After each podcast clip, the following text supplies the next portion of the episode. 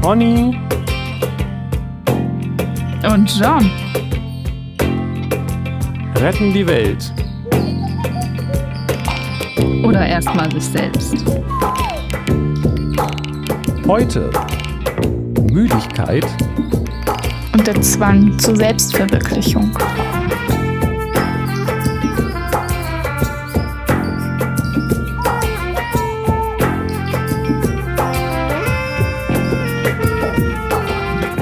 Hallo, guten Morgen, Welt.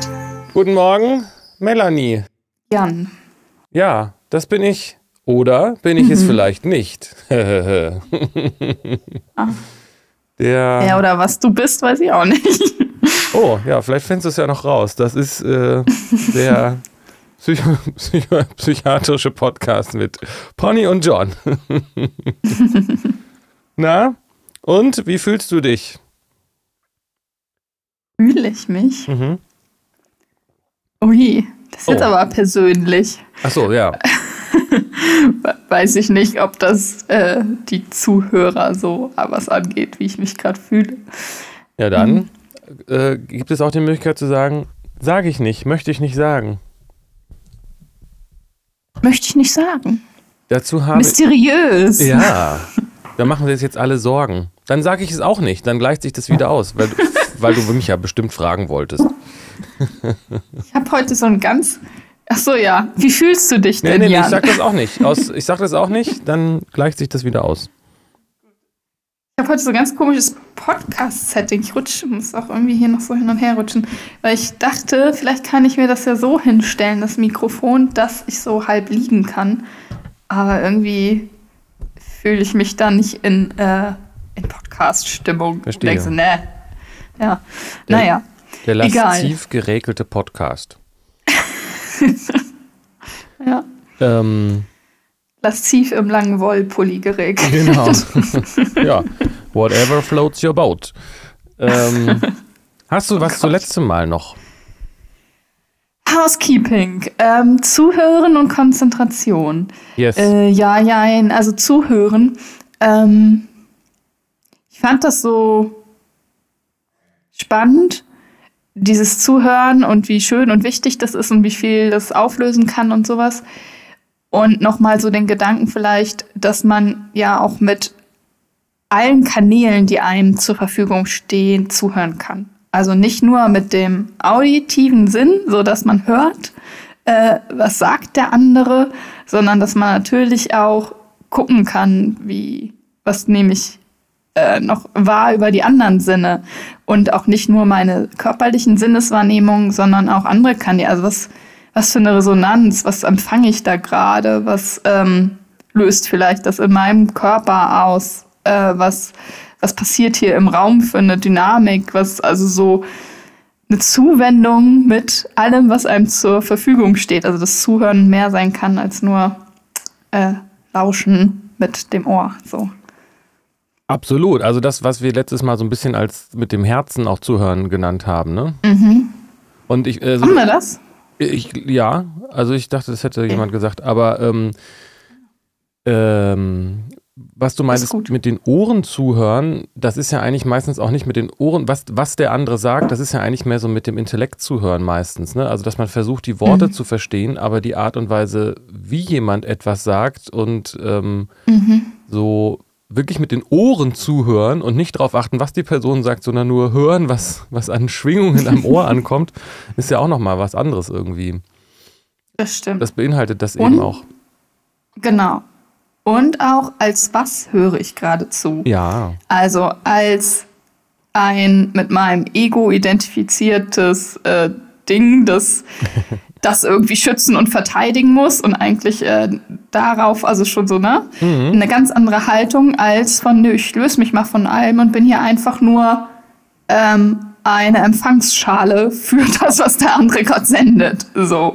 Ohne dass ich eine Rolle habe, ohne dass ich denen was lehren muss oder darauf irgendwie was, also so, ähm, ja, dieses Loslassen, also zuhören und loslassen in einem, einem gleichwertigen Prozess irgendwie, das kann sehr ähm, transformierend sein, glaube ich sogar.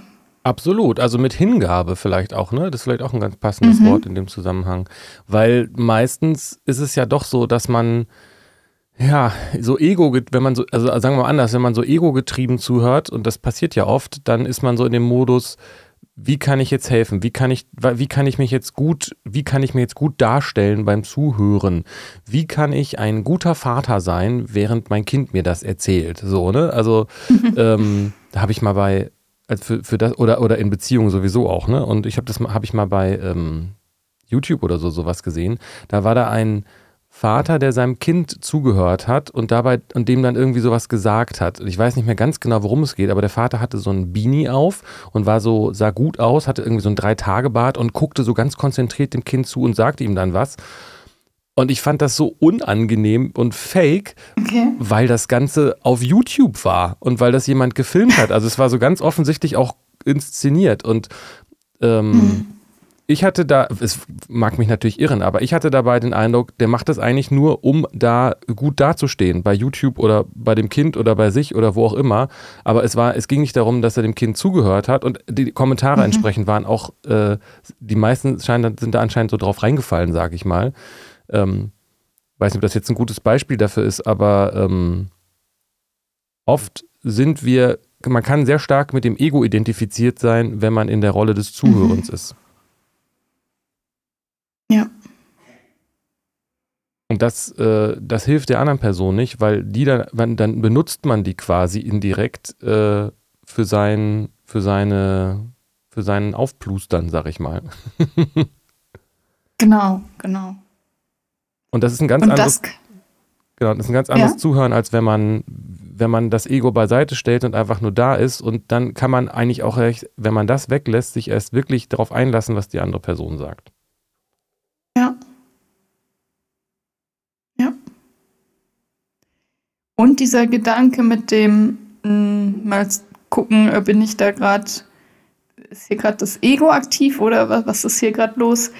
ähm, ist auch im Hinblick auf das Konzentrationsthema, glaube ich, hilfreich. Also warum kann ich mich gerade nicht konzentrieren? Mit was bin ich identifiziert? Was für Wünsche werden da angemeldet oder was lenkt mich da gerade ab? Ähm, das kann da vielleicht auch nochmal wertvoll sein, da hinzugucken. Ja, es ist interessant, ne? weil ähm, ich habe das ja vor allen Dingen in Bezogen auf äh, Lesen gesagt. Jetzt weiß ich nicht mehr so ganz, wieder nicht so ganz genau, ob das zu dem passt, was du sagst, aber ob ich da gut zugehört habe. Aber wenn man einen Text liest, dann ist es ja eigentlich auch Zuhören. Und wenn mhm. ich, wenn ich versuche, das Ego zur Seite zu stellen, ähm, aber ich bin mir halt nicht sicher, ob wir da, ob wir das, ob wir dasselbe da meinen oder dasselbe kennen, weil bei mir sind halt oft auch so viele andere Gedanken im Kopf und das hat vielleicht indirekt auch was mit Ego zu tun, aber nicht unbedingt so sehr mit Selbstdarstellung, sondern einfach mit, äh, ja, mit so einem Unwetter im Kopf, sag ich mal. Mhm. Ja. Dazu ist mir nochmal ja, noch aufgefallen, dass das, ähm, du meintest ja so, wenn man was will, dann macht man das ja auch. Und das, was man macht, ist ja das, was man will, ne? Das ja, nicht immer bei allen Leuten. nee, genau, das war so ein Take und das hat mich nochmal so beschäftigt und ich bin darauf gekommen, dass das äh, wieder diese zwei Ebenen, also nicht wieder, sondern diese zwei Ebenen zwischen Geist und Körper sind, glaube ich. Also diesem, was wir auch schon oft hatten, das Thema. Das heißt, äh, genauso wie man sagen kann, ja, wieso, ich will doch Schokolade essen, dann mache ich das doch. Oder ich sage, ich will nicht Schokolade essen, warum mache ich das dann trotzdem? ähm, dass das diese beiden Kräfte in einem sind, der Geist und der Körper. Und äh, mhm. der Körper ist die schwerpunktmäßig so dieses Gewohnheitsmäßige und der Geist ist das, was ähm, ähm, eine Disziplin, das Disziplin und eine Gewohnheit mhm. auf den Körper ausüben kann. Und wenn ich, das ist, ja, das ist, glaube ich, das, was da in mir dann äh, miteinander kämpft. Eigentlich will ich diesen Text lesen, mein Geist will den Text lesen, aber mein Körper ist zu unkonzentriert und wuselig, was sich dann auch auf den Geist auswirkt. So kommt mir das dann vor. Und da hilft wahrscheinlich wirklich Disziplin. Ja, klar, sein Körper kann man ja irgendwie trainieren. Genau, ohne ihn zu, ähm, also und zwar mit, mit ähm, liebevoll ist, glaube ich, das Stichwort. Ja, klar. ja, genau. Ja, Disziplin ist ja auch ein Begriff, den man äh, füllen kann. Das muss ja nichts Gewaltvolles, Zwanghaftes sein. Es kann auch ähm, was Sanftes, Demütiges sein. So. Genau, nee, weil du, du, du hattest trainieren gesagt und das kann natürlich, mhm. ähm, für das mhm. gilt das natürlich das Gleiche, ne? Also gibt ja aber dieses schöne Bild mit dem Elefanten und dem äh, Mahut, dem Elefantenführer oder der Elefantenführerin. Und wenn der Elefant wohin gehen will, kann der, die Person, die da auf dem Elefanten sitzt, wenig mit Gewalt dagegen machen. Sie kann halt den Elefanten liebevoll dressieren, wobei das jetzt, wo ich da so drüber nachdenke, vielleicht auch echt ein schwieriges Beispiel ist, weil ich glaube, dass Elefanten oft nicht so gut behandelt werden. Naja, anderes Thema.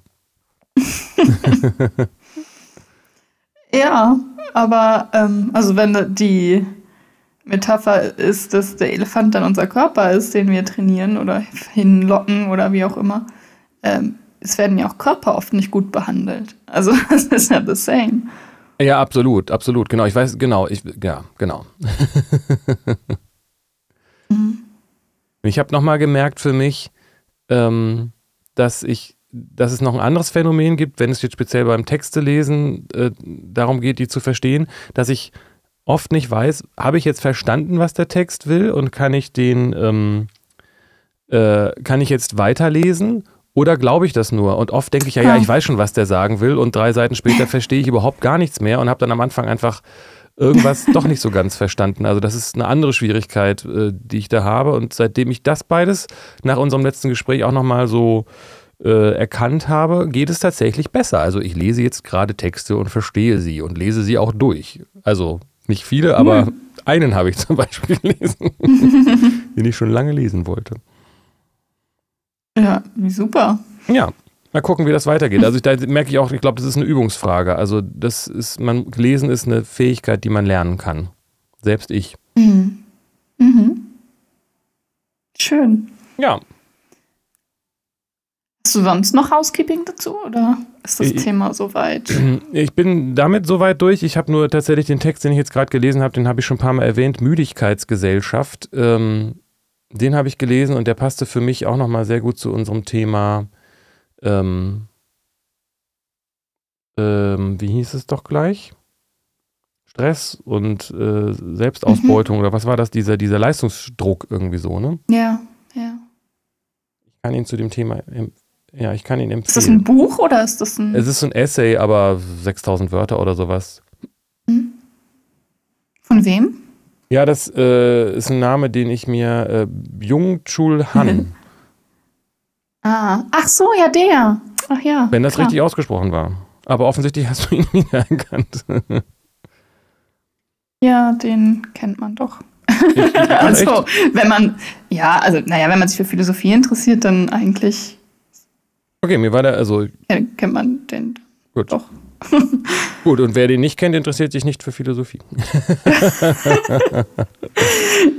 naja, der ist halt wahnsinnig, also das, ich weiß nicht, doch wahnsinnig aktuell und erfolgreich und hat ganz viele Bücher geschrieben zu allen möglichen Themen und ich weiß nicht, ähm, Agonie des Eros habe ich mal gelesen, aber es ist auch schon älter, es ist schon von, oh, da wurde Noah 2012 oder was, keine Ahnung. Okay. Ähm, ja, ist ja jetzt auch genau, nicht so also ich kenne den schon, habe den schon eine Weile auf dem, auf dem Schirm. Aber Müdigkeitsgesellschaft habe ich nicht gelesen, ja.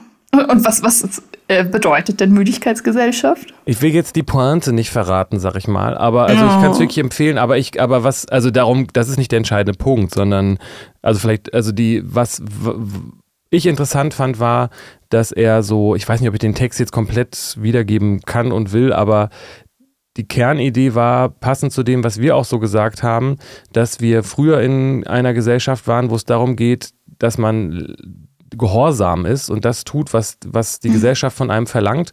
Und das ist aber nur bis zu einem bestimmten Grad effizient. Da passt vielleicht auch der Feminismus tatsächlich ganz gut rein, leider auf keine besonders positive Art. Ähm, okay.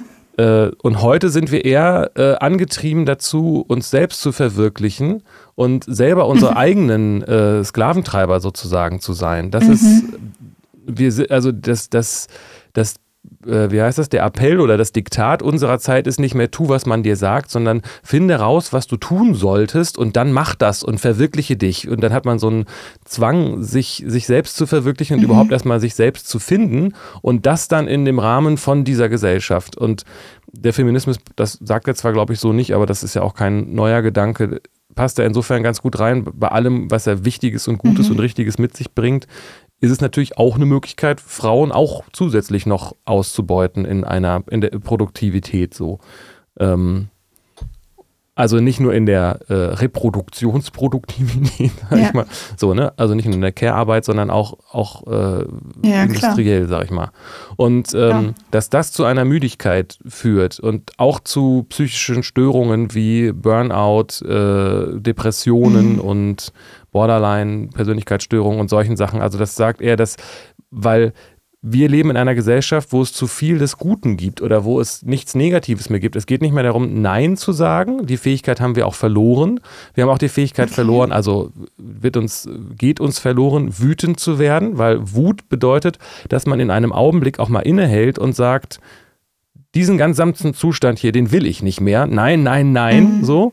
Und mhm. das wird ein bisschen ersetzt durch genervt sein und, und so kleinere äh, Gefühle, die, die dann nicht mhm. ähm, konstruktiv sind, sondern die mhm. einfach nur so, die man mitschleppt. Und dadurch kriegt, wird man eben depressiv, dass man diesen, diesen Wechsel, sagt er, von von dem Gehorsamstyp zu dem Selbstverwirklichungstyp, sage ich mal, äh, gerade vollzieht. So, dass da, da in diesem Loch sitzt die Depression quasi dazwischen. Und ähm, das fand ich ganz interessant, weil das äh, wohl auch Probleme mit sich bringt, die es früher so noch so gar nicht gab. So früher so Selbstwert und diese Themen, das gab es in der Hinsicht, sagt er. Ich meine, er ist Philosoph und sowas, ne? kein mhm. Psychologe, deswegen weiß ich nicht genau, wie gut das von der Wissenschaftsseite her abgedeckt ist. Aber ich habe da, also ich kann es empfehlen und ich habe da doch sehr viel auch so klug zusammengefasst drin gesehen und äh, mich auch selber drin wiedererkannt. Und auch so diesen, äh, auch so aus der Coaching-Szene, diesen Selbst, ähm, äh, wie heißt das? Perfektionierungswahn und so weiter. Ne? Und wenn du das, und die, mhm. die Kehrseite ist eben, wenn du es nicht machst, dann fällst du in dieses Psycholoch. So, wenn du das nicht hinbekommst. Mhm. Und das gab es früher nicht, weil da hat man einfach getan, was man gesagt bekommen hat und fand das dann kacke so. Und ja, ist eine andere Art von Ausbeutung, ne? Also ja, irgendwie so, das eine ist offensichtlich und das andere ist genauso verkappt. Da denkt man, man ist frei, aber letztlich beutet man sich selbst aus. Ja. Genau, und dieser, damit fängt er eben an, was du gerade gesagt hast, das ist genau der Punkt. Es ist nicht offensichtlich, weil ich keinen mhm. Gegner mehr habe, sagt er. Also genau. ich, es gibt verschiedene Stufen so der, der, äh, des, des, des anderen, das man als böse mhm. bezeichnen kann, entweder das andere Volk oder die Viren, ne? Das ist auch so ein, mhm. das war mhm. jetzt wohl lange Zeit ein Thema, dieses Viro, dieser virologische äh, Blick auf die Kultur.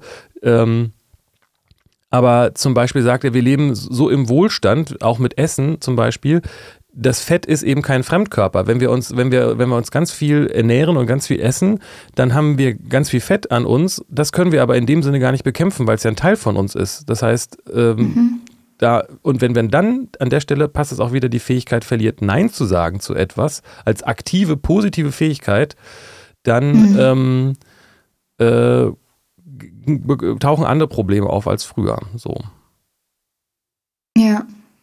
Ja, ja, ja. Die Fähigkeit, Nein zu sagen, ist echt was super Wichtiges. Mir kommt da auch dieses in den Sinn, dass mit den, also die digitale Welt, das Internet, die neuen Medien, die ganzen Apps, Social Media, ähm, auch da Nein zu sagen. Ne? Das ist so eine ganz neue Welt, die ja überhaupt nicht oder kaum reguliert ist, wo wir auch keinen Feind haben, sondern die eröffnet uns noch mehr und suggeriert ganz viel Freiheit und so. Aber dadurch, dass wir darin so versinken können, oder uns auch verlieren können und krank werden können, ähm, beuten wir uns selbst aus. Also das ist ja auch so eine Art von Selbstausbeutung, sich darüber zu verlieren und da nicht Nein sagen zu können. Das nehme ich auch wahr als ähm, das, was du mit der Wut gesagt hast. Das finde ich total spannend. Wer nicht wütend oder wer seine Wut nicht spürt, nicht, nicht lebt, ähm, ja, das kann sein, dass dann auf jeden Fall was Depressives entsteht. Und das ähm, weil ich in den Veranstaltungen äh, mit Schülerinnen ganz viel zum Thema Gefühle arbeite, so in der Suchtprävention, ne? weil guter Umgang mit den eigenen Gefühlen so stärkt einen, da muss man nicht zu Suchtmitteln greifen. Und die greifen aber alle den ganzen Tag nonstop zu ihrem Handy und ähm, nehmen das ja aber gar nicht als ein Suchtmittel wahr. So. Und wenn wir darüber reden, dass welchen Sinn denn Gefühle haben und welchen Sinn Wut hat, da hat fast nie jemand eine Idee. Also so, ja, okay, Angst kann man noch auf Idee kommen, wenn man Angst davor hat, auf die Straße zu rennen, dann schützt einen das so äh, oder sowas. Aber Wut, also nee, hm, das ist doch nichts Gutes. Ähm, aber wie wichtig das ist, um eigene Grenzen zu spüren, um zu merken, Moment, stopp, ich will ja gar nicht weiter oder das finde ich unfair, das ist ungerecht, das, also, ja, das ist so wichtig, das zu fühlen und dann ja auch irgendwie zu leben, zu kommunizieren, zu veräußern. Das muss ja nicht auf eine destruktive, cholerische Art sein, so. Das ist dann wieder ein anderes Thema. Ähm, aber das, soweit kommt das ja gar nicht erst, weil die, die Wut kann nicht aufkommen, weil man ist in der ständigen Ablenkung von den eigenen Gefühlen. So, durch Suchtmittel, die gar nicht als Suchtmittel identifiziert sind, ja. weil es einfach die Medien sind. So. Ähm, also das fällt mir gerade noch so dazu ein, was ich, äh, also ich kann da sehr mit connecten mit dem, was du da aus diesem Buch erzählst. Ja, das passt auch sehr gut da rein, was er sagt. Also genau dieses Hyperaktivität äh, äh, oder ADHS äh, äh, taucht bei ihm auch auf und auch in dem Zusammenhang damit, dass, ähm, dass diese Positivität eben die ganze Zeit da ist. Dies, äh, diese ganzen Social Media sind ja nicht negativ, auch wenn sie vielleicht mal ja. auch in den, innerhalb dann dessen vielleicht mal man wütend wird. Aber dieses ähm, äh, es, es, ist halt, man hetzt dem Ganzen hinterher, dem Erlebnis. Und das, um wütend zu werden, das meinte ich ja gerade, sagt er, man muss auch mal innehalten und sagen, nee, ich bin hier mit diesem allen, das will ich jetzt gerade nicht. Und das kann aber nicht passieren, wenn man die ganze Zeit das Handy in der Hand hat oder was auch immer, am Laptop sitzt und dem, dem nächsten Erlebnis so hinterherjagt. Und das, ähm, das passt genau zu dem, was du sagst, ja, absolut. Und er, mhm. ähm, und, ja? und das macht total müde. Das stimmt. Also wie erschöpft ist man davon, wenn man den ganzen Tag am Handy war und, und nicht mal innegehalten hat und wütend geworden ist und so. Denn das ist, das ist dann eine kurzfristige Erschöpfung für den Körper, vielleicht wenn man mal einen Wutanfall hat oder so mit sich selbst. Aber ähm, das langfristig stärkt einen das und klärt einen, also reinigt einen und macht einen aber nicht müde auf diese äh, lethargische Art. Ja, vielleicht kommen wir ja doch noch zu einer Pointe. Ich weiß nicht, reden wir jetzt über diesen Text oder über dieses Thema? Also, ja, aber offenbar. Vielleicht, vielleicht muss ich es nochmal noch mal lesen. Ich habe es halt erst einmal gelesen, aber ähm, ich fand es auch äh, sehr interessant, dass er, das hat mich auch nochmal so ein bisschen getroffen, dass er meinte, in diesem Zusammenhang äh, wird Hyperaktivität, nee, was habe ich gesagt, Multitasking äh, äh, ist, wird ja oft mhm. so als etwas Tolles promoted. Tatsächlich sagt er, ist es aber keine äh, Neuerung und keine Errungenschaft, sondern ganz genau das Gegenteil.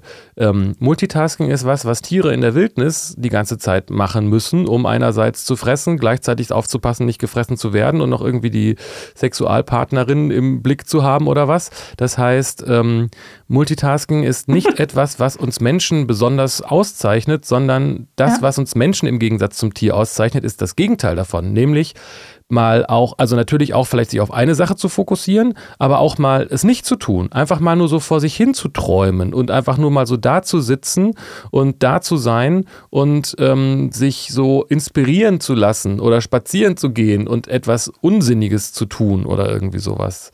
Ähm, er sagt mhm. als Beispiel, der Tanz ist vielleicht aus dem Spazierengehen entstanden. Dann ist aus der Langeweile heraus. Man ist einfach gegangen und hat sich gelangweilt und hat man sich halt ein bisschen anders bewegt und dann hat man angefangen zu tanzen so.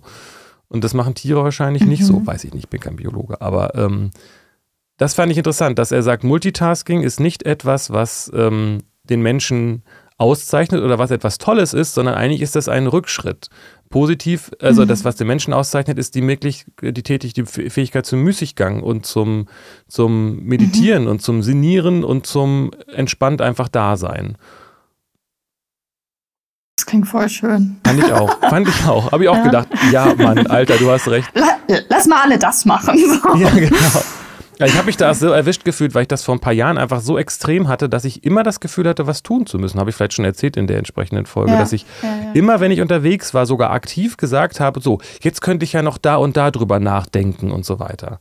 Aber er gibt auch so Beispiele, vielleicht auch bekanntere, weiß ich nicht, habe ich jetzt vergessen, von Leuten, die sich schlagartig inspiriert gefühlt haben, nachdem sie sich ewig mit einem Thema, also irgendein Mathematiker, genau, irgendein Mathematiker, ähm, fällt mir gleich vielleicht wieder ein, der sich ewig mit irgendeinem Thema beschäftigt hat und dann einfach so plötzlich ihn so eine Inspiration getroffen hat, als er sich gerade nicht damit beschäftigt hat. Und das kennen wir wahrscheinlich alle. Ne? Mhm. Also, dass man die besten Ideen kommen eigentlich so aus dem, aus dem, wie heißt das, aus mhm. dem toten Winkel, sag ich mal. Mhm. So. Also meine, meine letzte Idee und das, äh, die mir so einfällt für, für den Roman, den ich nach diesem Roman schreibe, so, dass die kam einfach so, puff, sag ich so, wow, ja, ja. Aber die kommen ja, ja. natürlich, wenn man sich damit beschäftigt, aber eben auch, wenn man dann sich einfach auch, ne, wieder die Bibel, bei dem Bahai gibt es das bestimmt auch, dieser siebte Tag, warum auch immer es sieben sind, der Sonntag, den sollst du ruhen. Das ist, ähm, selbst Gott hat da geruht. Warum sollten wir das dann nicht auch mal tun, so, ne? bisschen verkürzt, aber die Antwort ist natürlich, wir sollten das tun, weil es total wichtig ist, auch mal innezuhalten, weil man dann eben auch erst wirklich spüren kann, was das alles mit einem macht, was man da erlebt. Ja, ja, genau. Diese Geistesblitze, die kreativen Ideen und sowas, die kommen ja dann auch, wenn man ruht, wenn man entspannt ist und nicht, wenn man sich verkrampft. Also natürlich kann das auch äh, kann man auch Erkenntnisse gewinnen, wenn man intensiv mal über was nachdenkt. Aber häufig sind diese, diese Eingebungen, diese Geistesblitze, diese neuen Ideen kommen dann ja, wenn man gerade äh, duscht oder aufgestanden ist oder mal loslässt, kurz davon so. Absolut. Und ich merke aber mhm. auch, dass das, also mir hat das, glaube ich, auch Angst gemacht, dieses Loslassen und mal da sein. Und ich habe den Eindruck, dass es anderen Leuten, wo ich das beobachte, auch so geht. Also es ist dieses Tätigsein müssen, ähm, ist auch eine Sucht.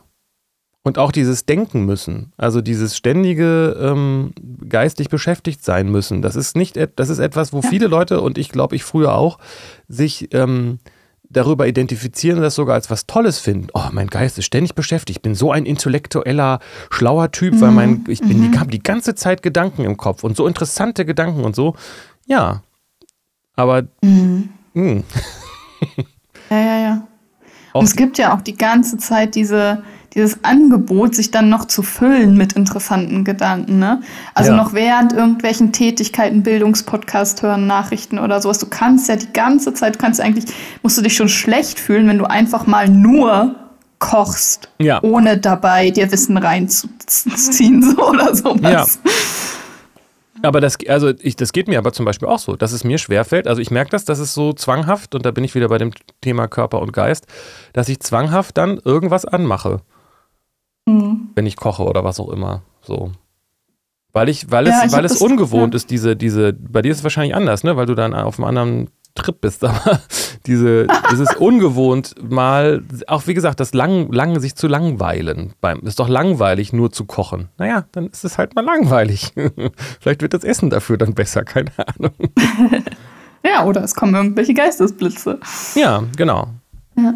Genau. Ja, ich habe das, also eine Zeit lang hatte ich das auch so, gerade als ich Podcasts für mich entdeckt habe, dass ich so, oh mein Gott, ich muss alles durchhören. Es gibt ja so viele interessante Sachen ähm, dass ich halt echt also viel gehört habe auch und so. Mittlerweile, wenn ich irgendwie koche, Hausarbeit mache, ein Bad nehme oder so, frage ich mich vorher nochmal bewusst. Also ich habe mir dieses Innehalten jetzt äh, antrainiert. Will ich gerade wirklich was hören? Und wenn ja, was will ich hören? Muss ich mir jetzt wirklich die Nachrichten reinziehen oder noch einen Psychologie-Podcast, weil ich das Gefühl habe, ich muss mir Wissen äh, aneignen? Oder äh, darf es auch gerade Unterhaltung sein oder einfach Musik oder Stille? Also ja. dann wirklich nochmal reinzulauschen, mich, was, was tut mir gerade gut. So. Ja, absolut. Voll, das ist voll gut und guter Tipp auch. Also ähm, ich merke das, dass ich dann so in den Gedanken komme, aber ich muss doch noch, ich habe doch noch so viel zu tun, das könnte ich doch jetzt machen. Mhm. Und das ist aber mhm. wahrscheinlich genau dieses Ding, was, was er in diesem äh, Text beschreibt, dass, ähm, dass es mit dieser Selbstverwirklichung äh, und Selbstidealisierung, äh, sage ich schon, Selbst Perfektionierung oder was zu tun hat. So dieses, ich muss doch ein Lebensziel haben und das muss ich doch auch verfolgen und das muss ich doch auch gut machen mhm. und so dieses, ja, wie er es eben beschreibt. Wir haben keine Sklaventreiber mehr in dem Sinne, sondern wir sind es inzwischen äh, unsere eigenen Sklaventreiber geworden und das wird schwer, sich dagegen aufzulehnen. Ja. Und das, äh, äh, ich weiß nicht, das ist jetzt ein sehr spezieller Punkt in der Story, aber ähm, er sagt eben, dass dieses Depressive dann entsteht, wenn man, wenn man noch nicht da ist, wenn man noch auf dem Weg dazu mhm. ist, sich selbst zu entdecken. Nicht, wenn man, ähm, Ja, weiß ich auch nicht genau. Also ich hätte jetzt gesagt, Depressionen entstehen auch dann, wenn man dazu gezwungen wird, irgendwas zu tun, was man nicht machen will. Ähm, aber er meinte, kann ja auch, widerspricht sich auch nicht, aber meinte, die Depression ja. in unserem Zeitalter, wir sind eigentlich in einem Zeitalter, wo es vor allen Dingen um neurologische äh, Krankheiten geht. Und dass Depressionen dann entstehen, wenn man sich noch nicht gefunden hat, aber diesen, diesen Appell spürt, das tun zu müssen. Kannst du das nachvollziehen? Ja, also den Appell spürt und aber gleichzeitig das Gefühl hat, es nicht zu schaffen, ne? Also dieses ja. da ja. nicht anzukommen. Und das, ja genau, dann ist da dieses Depressionsloch, in das man fallen könnte, ja. Ja, weil, weil es. Nachvollziehen. Also gerade auch mit diesen, ich weiß nicht, wie es bei den, ja doch, also dieses ich kann mir vorstellen, dass es bei vielen jungen Menschen auch mit diesem Insta und TikTok und so weiter, Auf dass das auch ein Appell ist zu sagen, du musst dich da inszenieren und da sind so ja. viele Leute, die sich schon gefunden haben, was auch immer sie dann da gefunden haben und ja. wie viel das, was sie darstellen, mit der Realität zu tun hat, ist ja auch nochmal eine andere Frage so, ne? Aber ja, genau. das ist das Bild, ist was man, furchtbar. das Vorbild, was man hat, wie man sein soll. Ja. So junge Menschen, die, man denkt, ey, du bist 14, 15, sei doch einfach 14, 15 und dann die aber sich dann schon vorwerfen, ja, ich bin aber nicht wie die 14-jährige Influencerin auf äh, Instagram und habe schon mein eigenes Label an Klamotten oder habe hier wahnsinnig viele Follower oder Dates oder whatever. Also die, die wirklich diesen, warum bin ich noch nicht erfolgreich? Warum habe ich am besten noch nicht den Partner fürs Leben gefunden? Warum habe ich, also, ne, und so junge Menschen, also Jugendliche, junge Erwachsene, die denken, sie haben versagt, weil sie bestimmte Sachen noch nicht erreicht haben. Und das ist so krass, wie, also dieser Selbstanspruch, dieser Druck, diese, dieses Vergleichen und Bewerten, ähm, und das durch ein verfälschtes Bild von, von Ausschnitten auf Social Media, dass das halt so wahnsinnig verstärkt dann auch noch. Ja, interessant, weil das hatte ich tatsächlich, glaube ich, so nicht. Vielleicht war ich da auch speziell, weiß ich jetzt nicht. Weiß nicht, wie repräsentativ ich für meine Generation bin, aber. Nee, ich hatte das damals auch nicht, ja. So. Also ich habe den Eindruck so gehabt, ich kann jetzt noch eine Runde drehen und nochmal rausfinden, was ich wirklich will und so weiter. Das war jetzt nicht so, dass ich mich unter den Druck gesetzt habe, möglichst schnell, möglichst klar ja ich selbst zu sein. ja. Das ist interessant, weil ich, wenn du das so beschreibst, finde ich das auch ehrlich gesagt und fand ich auch immer schon kein erstrebenswertes Leben. Mit 15 zu wissen, was du willst, das dann zu verfolgen und mit mhm. 80 dann das dein Leben lang gemacht zu haben. Das ist das Konzept irgendwie, ne? Also so, ein, ja. so einen klaren, äh, vorgegebenen Weg zu gehen, den du dir selber ausgesucht hast. Ja, ja, weil du dich voll erkannt hast und dann verwirklichst und das ist alles richtig. Aber das, da gibt es, also das ist eben so ein Trugschluss, da gibt es kein Ankommen in dem Sinne. Also natürlich kann man vielleicht sich selbst erkennen und eine Aufgabe für sein Leben, aber auch das ist ja nichts in Stein gemeißeltes und ein Prozess, der ja auch sich dann noch weiterentwickelt. Und diese, dieser Trugschluss, dass man irgendwann angekommen ist und sagt, jetzt bin ich fertig, das ist die Tätigkeit, das ist mein Leben, das ist so und so ist es perfekt und 100% verwirklicht, das gibt es nicht. Also Selbstverwirklichung ist eine Lebensaufgabe und die geht das ganze Leben logischerweise dann auch. Ja, und also, wenn es so wäre, klingt das. Und dann kann man sich ja auch Zeit lassen. Also. Ja, erstens, ja, und vor allem, wenn ich mir das vor, also wie gesagt, ich sage das immer, ich fände das einen sehr traurigen Grabstein, wo drauf steht, sein Leben lief perfekt und nach Plan furchtbar. Also stell mir vor, man weiß das dann, was man will und ist alles perfekt, man ist voll im Flow und da macht man das sein Leben lang, weil man sich gefunden hat. Und das klingt für mich nach Tod, nicht nach Leben. Also Leben ist doch, ja. ist doch etwas, was äh, unvorhersehbar ist, was lebendig halt ja. ist. Und ähm, also ich, ich würde jetzt nicht tauschen wollen. Ich habe sehr viele Brüche in meinem Lebenslauf, sage ich mal, und in meinem Leben, aber ich möchte kein Leben haben, was, was straight ist. Also gerade ist ein Pfahl, ein Baum ist äh, nicht gerade. genau.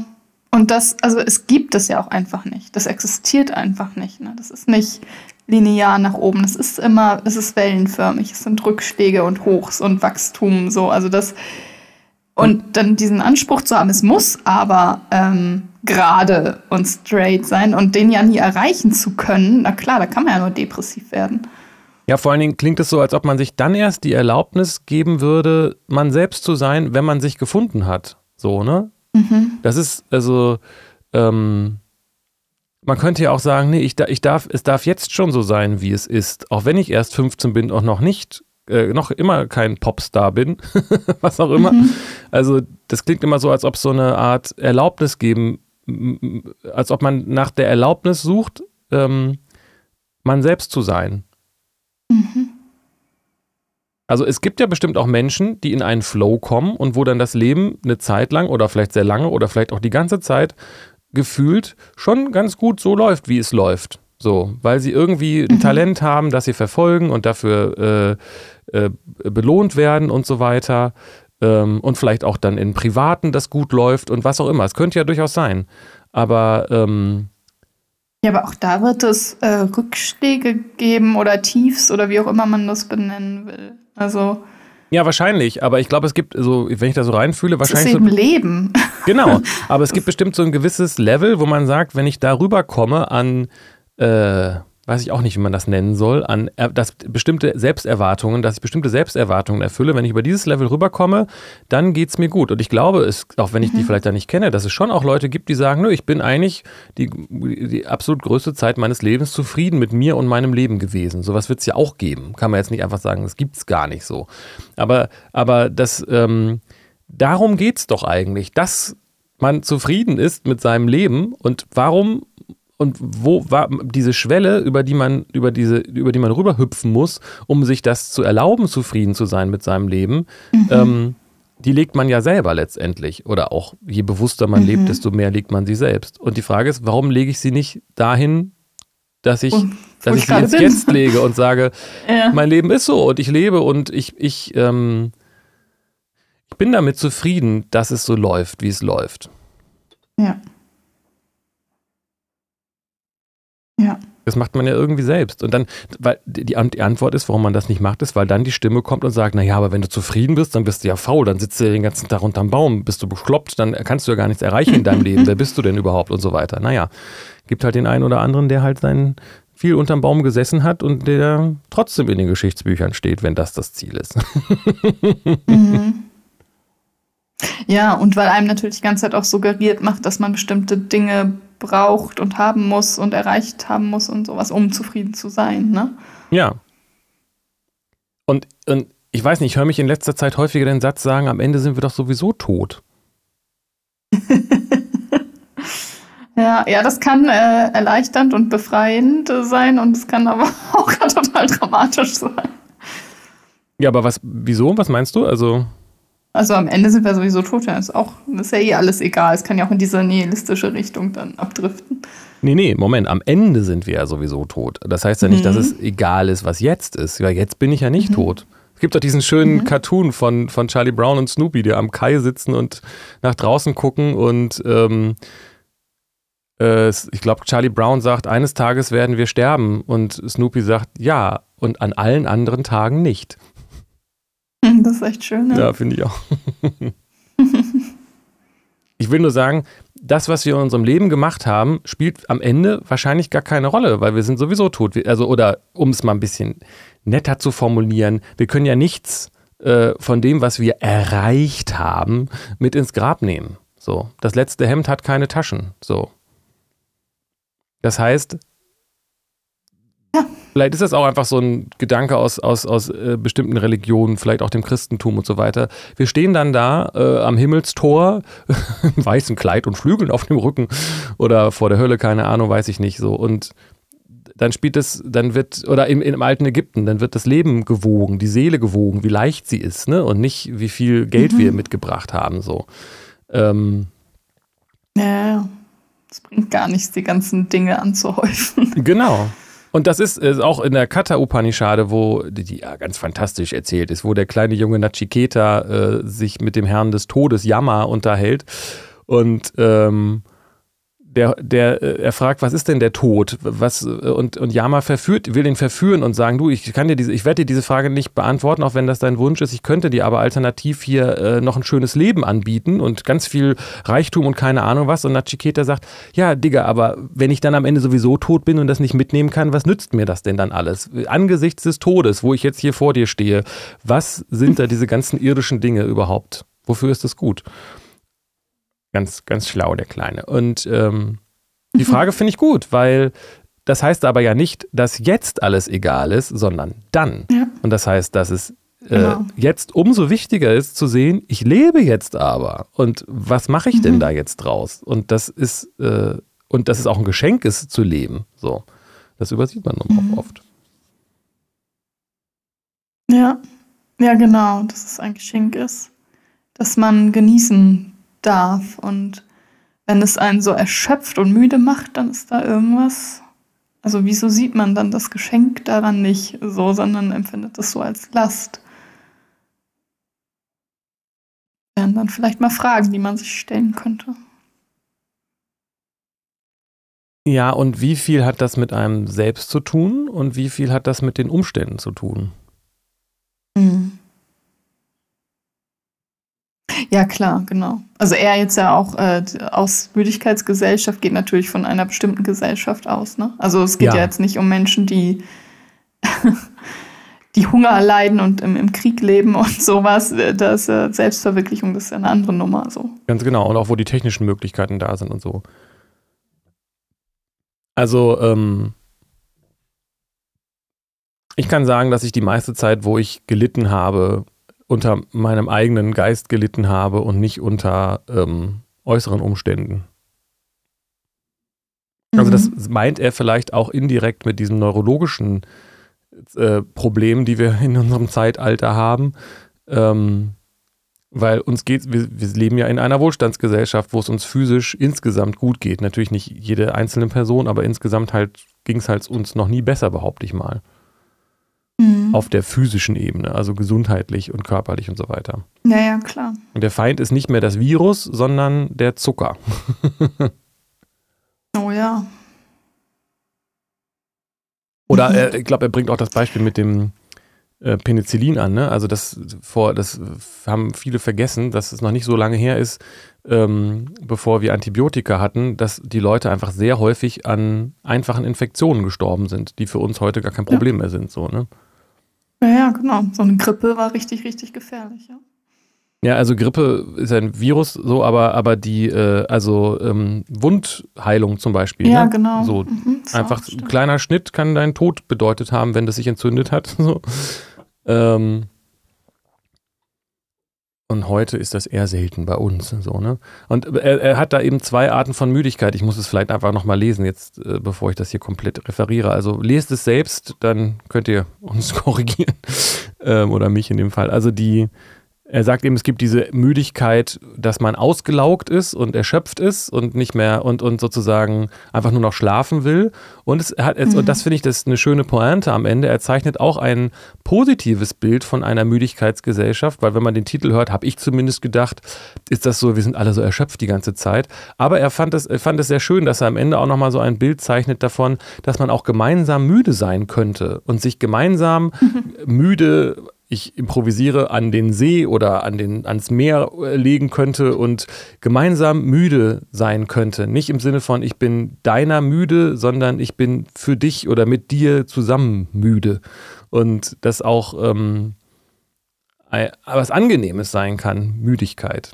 Fand ich irgendwie schön. Mhm. Krieg's, glaube ich, jetzt nicht so richtig gut formuliert, weil es auch, äh, weil ich an der Stelle nicht ganz so konzentriert war.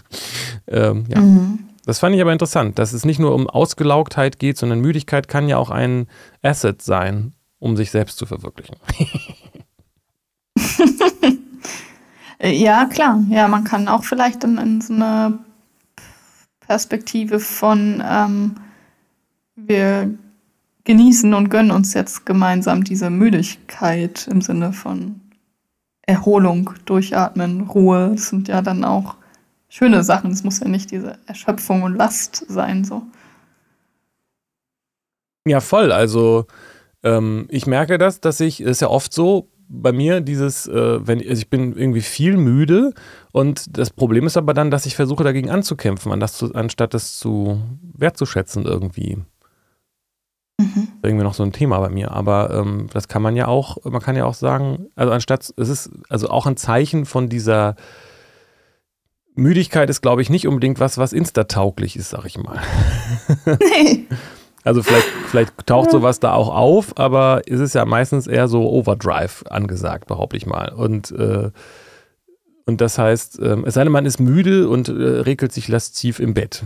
Schon zum zweiten Mal heute. Also das, ähm, ähm, man kann aber auch nicht dagegen ankämpfen, sondern sagen, nein, ich bin müde, ist doch schön oder das genieße ich jetzt. Und dann habe ich, ja, dann bin ich das jetzt halt. Mhm.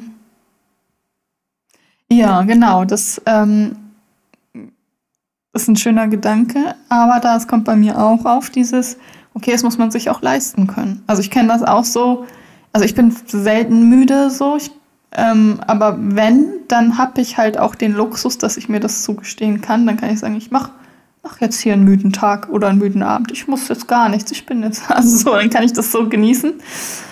Ähm, aber es gibt ja auch Menschen, die sind nicht in meiner privilegierten äh, Position so und keine Ahnung, Menschen, die einen beruflichen Druck haben oder finanziellen oder was auch immer. Also es ist wirklich so ein Thema, glaube ich, Wohlstandsgesellschaft, dass man sich die Müdigkeit da, also ich weiß nicht, die kann man sich nicht in allen Gesellschaftsschichten oder Milieus oder so erlauben. Also kommt mir so in den Sinn.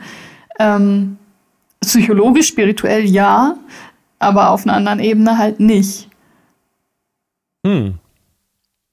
Oder?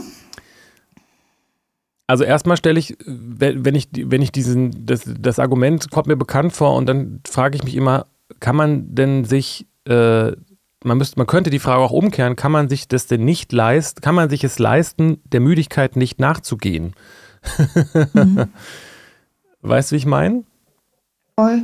Also ähm, eigentlich müsste es andersrum sein. Kann ja, ja. Wenn, man, wenn man erschöpft ist, kann man einmal sagen, ich kann mir die Erschöpfung nicht leisten, aber wenn man jetzt weiter guckt, könnte man auch sagen, ich kann mir das nicht leisten, der Erschöpfung nicht nachzugehen, weil ich mich dann selbst ausbeute und dann wird es immer schlimmer. So, ne? Also so, ich kann ja. mir das nicht leisten, krank zu sein. Naja, aber wenn du krank bist, kannst du es dir nicht kannst du es dir, kannst du es dir leisten, nicht zu genesen. Mhm. so. Mhm, genau. Ja, ja, wie lange kannst du dagegen ankämpfen? So, genau zusammenbrichst. Genau. Also wieder auch das Thema mit dem Nein sagen. Ne? Das ist, wer, wer nicht äh, krank sein kann, äh, äh, wer es nicht, nicht leisten kann, krank zu sein, ist vielleicht auch nicht fähig, Nein zu sagen in einer aktiven Form. ähm, oder wenn man es mhm. mal wirtschaftlich betrachtet, kann man natürlich sagen, ich kann mir diesen, äh, ich kann mir das Büro nicht oder meinetwegen diesen größeren Arbeitsraum äh, nicht, also wenn, ne, wenn du jetzt eine, Therap äh, eine Praxis hast, wo du äh, mit Gruppen arbeiten willst, weil das dir mehr Geld bringt äh, und du bräuchtest aber einen größeren Raum, in dem mehr Leute passen, äh, damit er sich trägt, dann kannst du es dir nicht leisten, einen kleinen Raum zu haben. Du brauchst den großen Raum, um mehr Geld einzunehmen, so, ne? Hm. ähm, ja, ja. So, das ist der eine Gedanke dabei. Und die andere Frage ist aber wirklich, das weiß ich nicht genau, weißt du vielleicht mehr, ähm, wie, wie groß der Anteil der, äh, des Stresses, den man da hat, wirklich Überlebenskampf ist. Ähm, mhm. Also wie privilegiert, wie unprivilegiert sind denn die Menschen, die du dir vor Augen hattest? mhm. Also ist es, ist es mhm. wirklich, geht es wirklich ums Überleben ähm, oder was heißt es, sich das nicht leisten zu können? Und die Leute, mit denen ich zu tun habe, aber das hat, ist natürlich ein privilegierter, privilegierter Ausschnitt. Eben. Bei denen ist es meistens so, und auch ich damals, deswegen darauf komme ich, ne, mhm. dass ich mhm. damals dachte, ich habe hier voll den Überlebenskampf und habe mich schon irgendwie, ja, habe wirklich gedacht, es geht hier ums nackte Überleben, aber in mhm. Retrospektive war es das nicht. Es war hausgemacht. Genau, das fühlt sich dann aber ja tatsächlich so an, leider. ja. Naja, absolut. Und das natürlich, ja. Also klar, das geht nicht immer ums Überleben, aber natürlich äh, gibt es Menschen, da geht es ums Überleben so. Ich weiß jetzt nicht, inwiefern das bei uns in der westlichen Gesellschaft, in Deutschland, dem Wohlstandsstaat so. Aber es gibt ja trotzdem auch Armut und Menschen, die müssen irgendwie Kinder durchbringen, sind allein, haben drei Jobs und es reicht hinten und vorne nicht. Und wenn die dann müde sind, also da würden die einen ja auslachen, wenn man sagt, ja, dann sei doch jetzt mal müde. Naja, absolut. Und dann von dem Sozialsystem äh, ist auch ein Kapitel für sich, ne? ja, eben. Nee, absolut, keine Frage. Aber das ist nicht, sind wahrscheinlich nicht, ist wahrscheinlich nicht, da, da, da kommt ja dann dieses äh, Selbstverwirklichungsding noch mit oben drauf. Ne? Das äh, ja. kann ja nicht, die haben ja das, die, die haben ja nicht äh, nicht nur andere Probleme, sondern die haben einfach mehr Probleme dann, weil sie gleichzeitig auch noch den Appell hören. Und äh, das passt ja eigentlich auch, dass, ähm, äh, dass es bei uns auch äh, nicht so ist, dass man sagt, ach Mensch, die haben ja drei Kinder und, kein, und, und, haben drei Jobs oder, oder finden keinen Job, wir müssen denen helfen uns um, und, und, und uns um die kümmern. Aber ähm, wir, wir äh, ziehen uns daran hoch und sagen, hahaha, guck mal, diese Assis und äh, die äh, und wir ja nicht und so. Ne? Also das heißt, es wird belächelt und anstatt zu sagen, das sind Menschen, die wirklich Hilfe brauchen, äh, trampeln wir auf denen rum in unserer Gesellschaft so. Ja, klar. Das ist ja auch wieder so ein Thema äh, Abwertung und dann Selbsterhöhung. Ist natürlich äh, das dann einfacher auszuhalten durch die Abwertung. Ja, aber eben speziell auch in diesem Rahmen von, die können sich, die können sich nicht nur nicht selbst verwirklichen, die kriegen ja nicht mal einen vernünftigen Job. Also, weißt du, was ich meine? Also mhm, also dieses, mhm, dieses, mhm. dieses, dieses Paradigma des Selbstverwirklichens kommt noch dann dazu. Ja, ja, genau. Wir hatten das doch auch mal, diesen Gedanken, dass äh, ich den Eindruck habe, dass äh, bei uns in der Gesellschaft ähm, Faulheit schlimmer ist als, ähm, ähm, als arm zu sein. Also lieber ein äh, aktiver, brotloser Künstler als ähm, das wird das wird nicht so belächelt. Also wenn du was tust und kein Geld hast, dann äh, dann tust du wenigstens was. Mhm. Und wenn du auch nicht erfolgreich bist, dann tust du wenigstens ja, ja. was. Aber wenn du, ähm, wenn du Geld hast und, äh, und nichts tust, dann ist das nicht so, nicht so anerkannt, behaupte ich jetzt mal. Ja, weiß ich, ich glaube, solange man Geld hat, äh, kommt man gar nicht in diese Problematik. aber, aber das Nichtstun ist auf jeden Fall nicht anerkannt. Da ist man dann schnell also das ist, wird einem nicht, nicht zugestanden. Genau, und im das geht Ra ja nicht. Dann da ist, liegt man ja auf den, auf den Kosten der Gesellschaft und also das. Nee, lebt auf dem Rücken der anderen und sowas. Ja, aber ich glaube, dass wenn du ein, äh, dass, dass, dass diese Aspekte ist da, aber ich glaube, deswegen komme ich gerade drauf, ist dieser Gedanke, der macht nichts aus sich, fast noch der Schlimmere. Also das ist das, wo wir, was wir fast noch schlimmer finden, wenn jemand nichts aus sich macht. Und deswegen würde ich behaupten, dass jemand, der Geld hat und äh, einfach davon lebt und ansonsten einfach immer nur in Urlaub fährt, ähm, das erfährt man nicht. Das, das ist, glaube ich, der Punkt. Ne? Über solche Leute wird ja. nicht gesprochen, außer vielleicht jetzt auf irgendwelchen YouTube-Dokus. Ähm, äh, aber wenn man das sich vorstellt, dass es solche Menschen gibt, wird man nicht sagen, ja, ist doch super. Man wird sagen, was, ist ja ekelhaft. So. Weil dieses, der macht ja gar nichts aus seinem Geld. Was könnte er damit alles machen? Der hat, der hat den goldenen Löffel äh, und was macht er damit? Nichts. Keine Ahnung. Ja, so. Also das macht schon alles irgendwie Sinn, fand ich. Als ich das gelesen habe, abgesehen davon, dass es wirklich auch schön geschrieben ist und schöne Zitate in dem Text äh, vorkommen, die ich jetzt nicht äh, vorbereitet habe.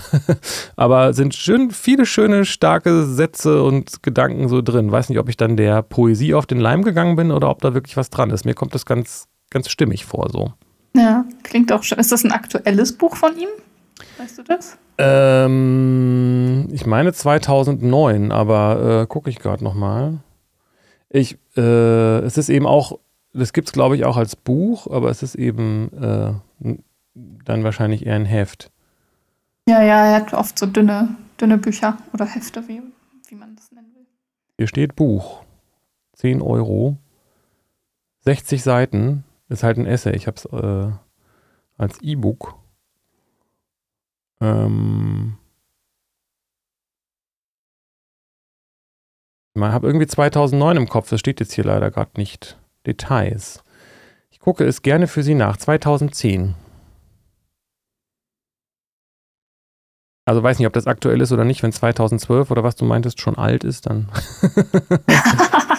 ich habe. Naja, also weil die, die Zeit ist ja eben so schnell und so. Also ich glaube nicht, dass also was du jetzt erzählt hast und was wir hier besprochen haben, das ist ja nicht nicht aktuell. Also die Thesen scheinen äh, scheint schon äh, akut zu sein. Ähm, aber äh, ja, Müdigkeitsgesellschaft, Selbstverwirklichung wäre auch mal interessant, vielleicht zu hören, was er jetzt so zehn Jahre später dazu zu sagen hat. Das stimmt, das stimmt. Wobei es eigentlich dann ein, ich habe den Eindruck, es fühlte sich sehr aktuell an, was dafür spricht, mhm. dass er das vielleicht einfach auch früh erkannt hat. So, weiß ich nicht. Ja, genau. Im Gegensatz dazu muss ich sagen, habe ich jetzt auch mit diesem Fokus von Daniel Goleman angefangen. Das hat mir jetzt nicht so gut gefallen. Ähm, weiß nicht, ob ich das zu Ende lese. Also das war sehr, äh, war mein Gefühl. Vielleicht habe ich da noch nicht genug gelesen, aber es wirkte sehr, doch, doch ein bisschen oberflächlich, ein bisschen boomerig und ein bisschen ähm, unwissenschaftlich, sage ich mal. Es kam, fühlte sich sehr viel nach Meinung an, als ob da jetzt nicht so, als ob er nicht Studien anbringt, sondern irgendwie auch so gleich am Anfang sagte, ja, die Social Media sind schuld, dass wir uns nicht konzentrieren mhm. können. Das war mir alles ein bisschen zu flach und zu, zu anekdotenhaft. So, also vielleicht ist es dann für die, es ist halt kein, scheint mir kein, kein wissenschaftliches Buch in dem Sinne zu sein, so, sondern mehr so ein, ja, weiß ich auch nicht. Aber vielleicht muss ich es nochmal ganz lesen. Mhm. also stattdessen habe ich jetzt das gelesen. Das fand ich dann irgendwie interessanter. Ja, ich fand es auch interessant, dass du davon berichtet hast und wir jetzt darüber sprechen konnten. Über die Müdigkeit und die äh, Selbstverwirklichung. Da sind zwei gute ja. Wörter für ein äh, für das für Intro. Intro, ne? Ja, finde ich auch.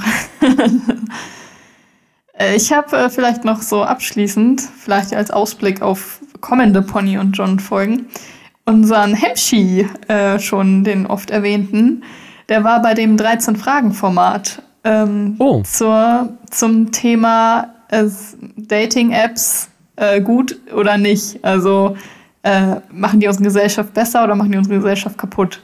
Fand ich sehr spannend. Ah, interessant. Ähm, mhm. Das heißt jetzt irgendwie anders, ne? Ja, kann sein. Obwohl, so da wurden noch 13 Fragen gesagt. Ich weiß nicht, ob das der Titel dann war. Hm. Unbubble ist auf jeden Fall, glaube ich, der Kanal auf YouTube. Ah, okay, das ist nur der Kanal. Ich dachte, Unbubble ah. sei der, ähm, sei das Format. Aber dann ist das nur der Kanal. Okay, Nee, interessant. Ja, vielleicht bringe ich das sonst auch durcheinander. Nee, nee. Aber wenn man Unbubble oder 13 Fragen oder so eingibt, dann findet man ja dahin. Ja, richtig. Und ich sehe ja auch gerade, das ist also so, wie du sagst. Äh, die, okay. die, die 13, das Konzept heißt 13 Fragen oder das, das, die Sendung oder wie das dann mhm. heißt heutzutage. Wie nennt man das, das dann? Format. Das Format heißt es dann. das, das Format und es wird auf Unbubble, dem YouTube-Kanal oder wie wir sagen, ein Channel veröffentlicht. Ja bin, ich mag das nicht so, diese, diese Anglizismen heutzutage. Ach so. Diese okay. Anglicisms, die, die fucken mich auf. Oh my God. Ich bin halt so ein, bin halt so ein Boomer. Mhm. Gut. Ja, jedenfalls kam da so auch das, die Thematik Beziehungsfähigkeit, nicht Beziehungsfähigkeit, nimmt die ab, nimmt die zu, im Gegensatz früher, heute, ähm, finde ich, es wäre auch noch mal eine Podcast-Folge wert. Ah, interessant. Weiß nicht, ja, dann äh, Let's do it! okay.